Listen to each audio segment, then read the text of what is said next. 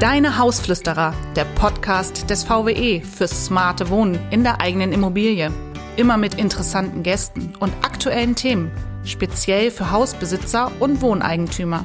Von A wie Ausbau bis Z wie Zuhause.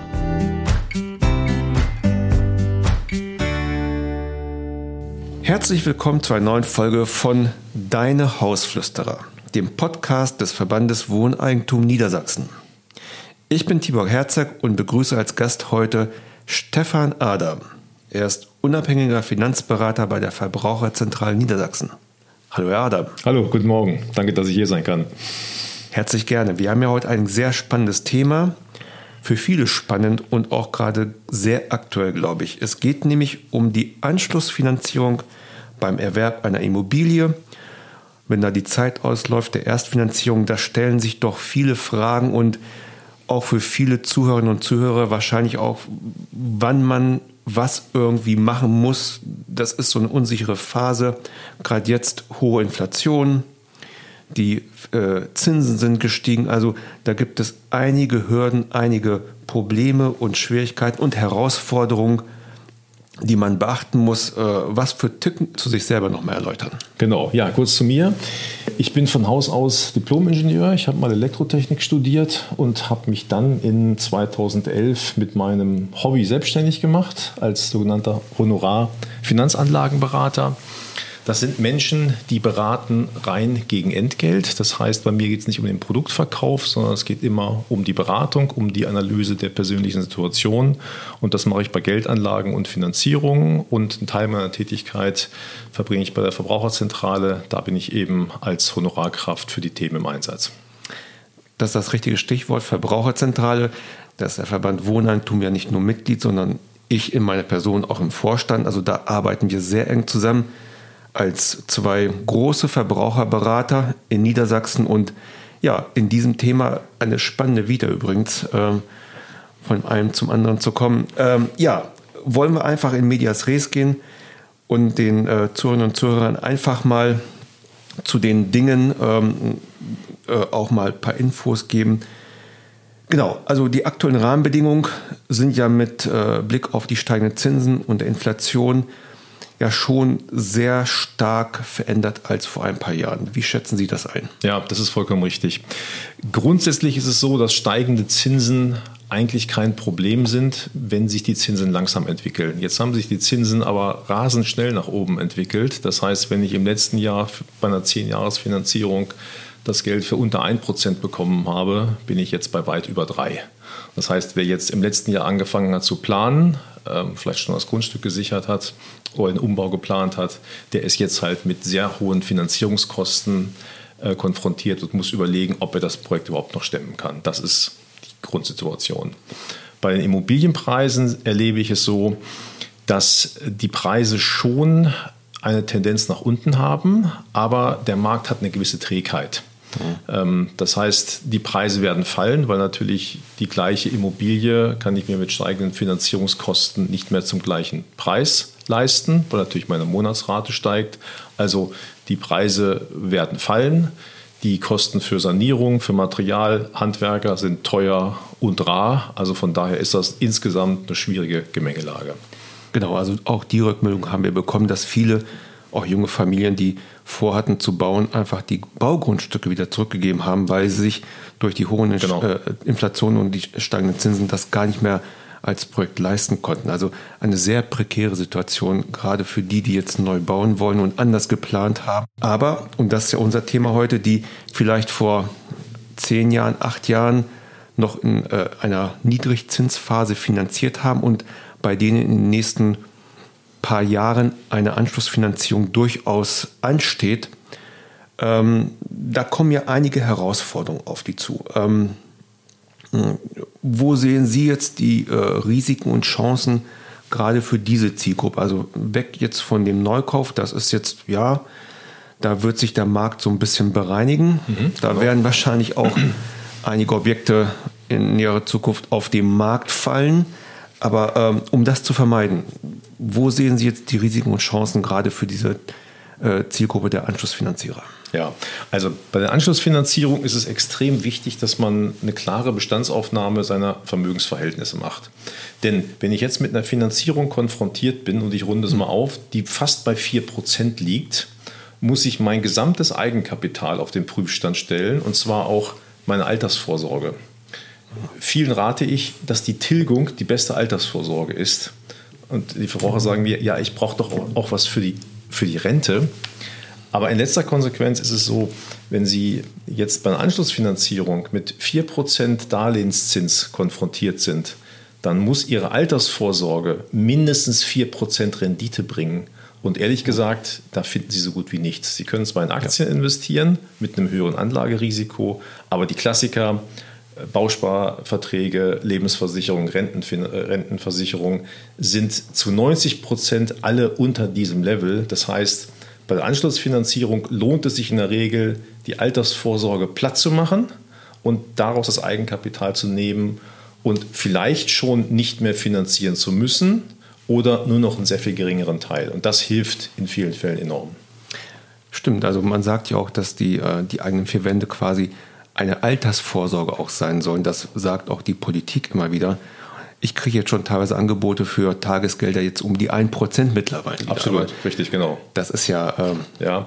Ja, das ist richtig. Immobilie ist ein Teil der gesamten Altersvorsorgestrategie. Aber ich erlebe halt auch Menschen, die im Alter nur Immobilie haben. Hm.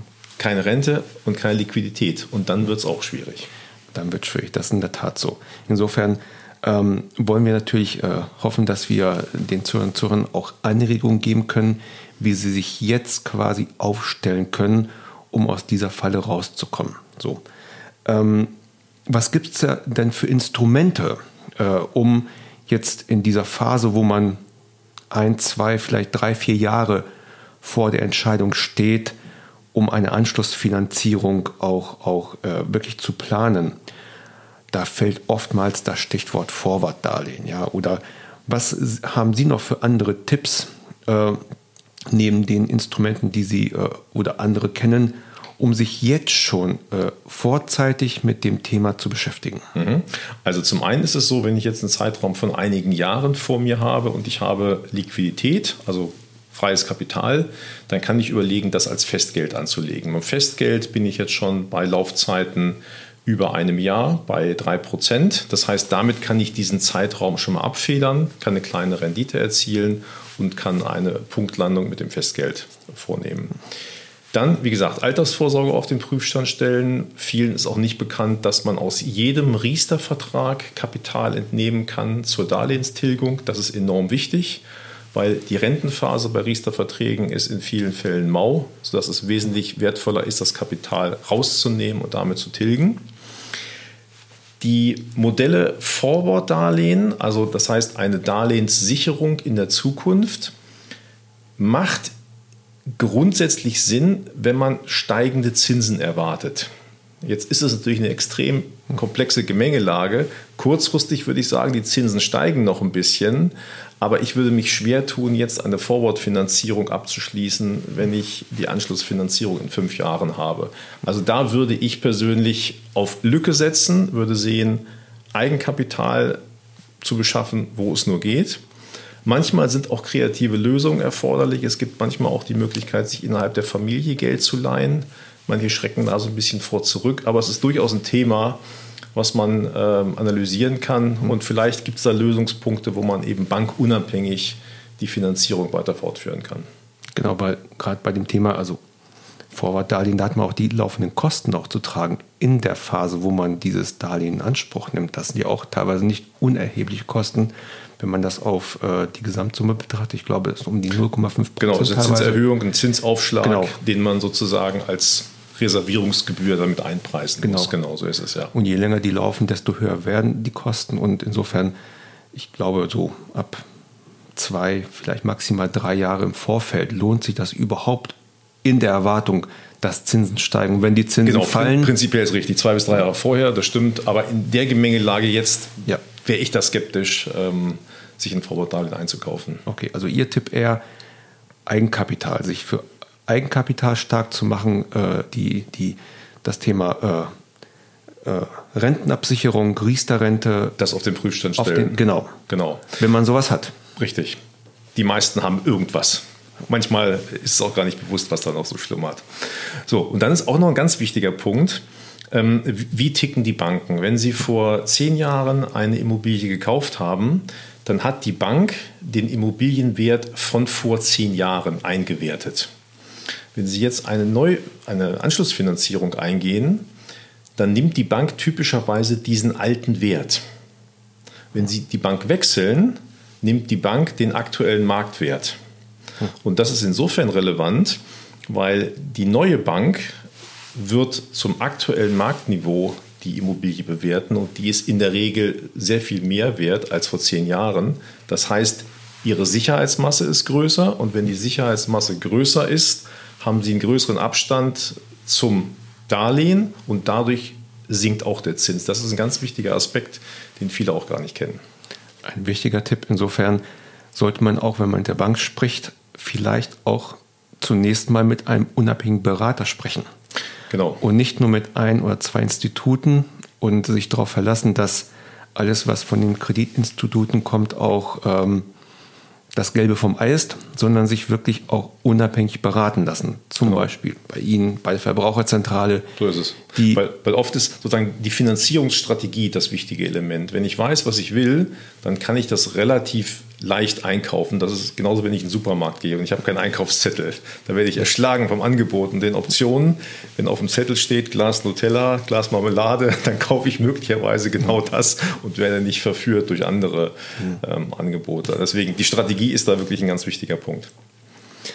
Genau, das ist ein sehr wichtiger Tipp. Also, wenn man sich das jetzt alles so anschaut, so ähm, und auf, ich sag mal, ähm, zwei, drei, vier Punkte als Vorgehensweise den Zuhörern und Zuhörern an die Hand legen kann. Also was wäre Nummer eins, zwei, drei, vier? Was sollst du tun, damit du, wenn du jetzt in dieser Phase bist und über Anschlussfinanzierung nachdenkst, Schritt für Schritt machen?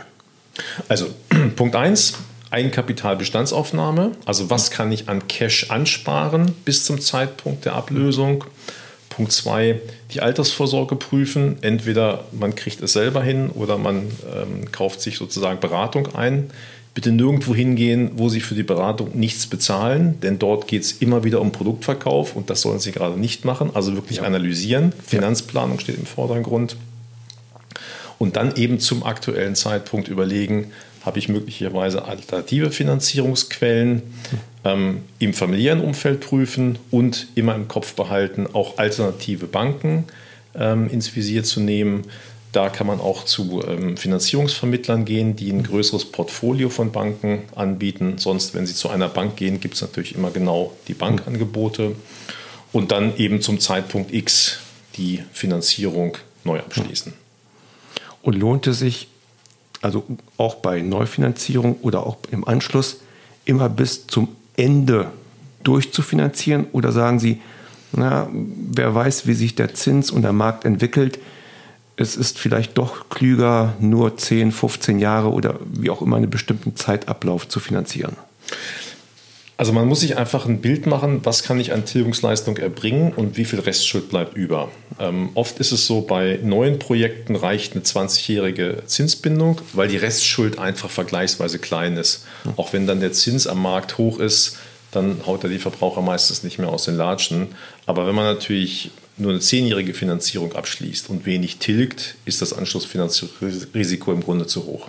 Ja weiß noch, ich bekomme von vielen Eltern erzählt, ja damals in der Hochzinsphase, wir haben 7, 8, 9, 10 Prozent Zinsen gehabt und ähm, wir kamen alle gut zurecht. Dafür sind wir dann vielleicht die ersten paar Jahre nicht in Urlaub gefahren. Gut, ja, da waren die Ansprüche auch geringer. Das ist jetzt die Gemengelage, die schwierig ist. Der Urlaub soll da genau. sein, die zwei Autos in der Regel und dann äh, wird das ein gefährlicher Mix. Genau. Richtig. Und genau, genau diese Lebenssituation muss man sich wirklich haarscharf überlegen und auch mit Zahlen hinterlegen und ganz klar deutlich machen. Und das kenne ich von mir selbst. Man, man teilweise, man belügt sich ja manchmal selbst. Man ist unehrlich zu einem selbst und rechnet alles schön. Und genau da, stimmt, ja. genau da, glaube ich, ist es ganz, ganz wichtig, dass ein unabhängiger Dritter wirklich neutral und auch ehrlich die Situation bewertet und manchmal, gerade beim Neukauf, ähm, ist der Rat dann doch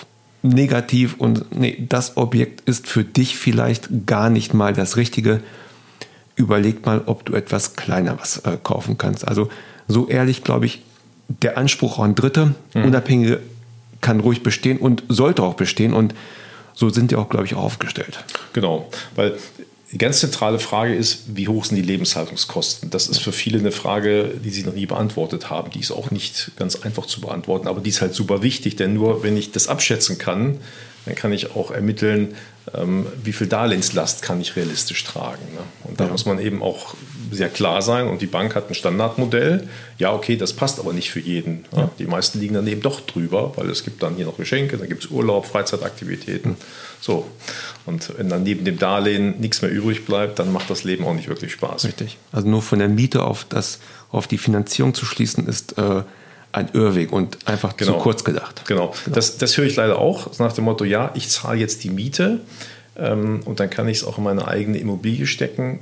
Das ist falsch, weil Immobilie hat wesentlich mehr Kosten, Rücklage, Instandhaltung äh, und das wird natürlich in erster Linie teilweise nicht gesehen. Genau, also ein, ein sehr großes Thema, was wir jetzt aufmachen, aber ich glaube, ähm, als Ergänzung zu diesem Thema Anschlussfinanzierung auch ganz spannend und auch ganz wichtig äh, für viele, dass äh, wenn man zum ersten Mal was kauft, dann äh, hängt da sehr, sehr viel mehr dran, als man sich das, äh, das war bei mir damals auch der Fall, ist man ein bisschen blauäugig rangegangen und ähm, beim zweiten Mal lernt man das dann. Guckt man genauer hin. Genau, genau ja, da guckt man genau hin, da hat man die Erfahrung und dann ist das wesentlich besser. Ja, wunderbar. Also, Sie haben unseren Zuhörern wirklich einen Leitfaden an die Hand gegeben, wie Sie vorzugehen haben. Bei Rückfragen können Sie sich jederzeit sowohl an uns, an den Verband Wohneigentum oder an die Verbraucherzentrale wenden, wo sie dann eventuell auch auf sie stoßen und genau, dann so fachkundigen Rat einholen können. Und ähm, ja, im Grunde genommen war es das heute schon. Das war wieder eine Folge des Podcasts Deine Hausflüsterer. Ich bedanke mich äh, bei meinem Gast Stefan Adam ganz herzlich für diese anregende Diskussion und für die Informationen, die er uns geben konnte. Ich bedanke mich bei Ihnen fürs Zuhören und freue mich, wenn Sie uns auch bei der nächsten Folge Gesellschaft leisten würden. Für heute sage ich Tschüss, Ihr Tibor Herzeg.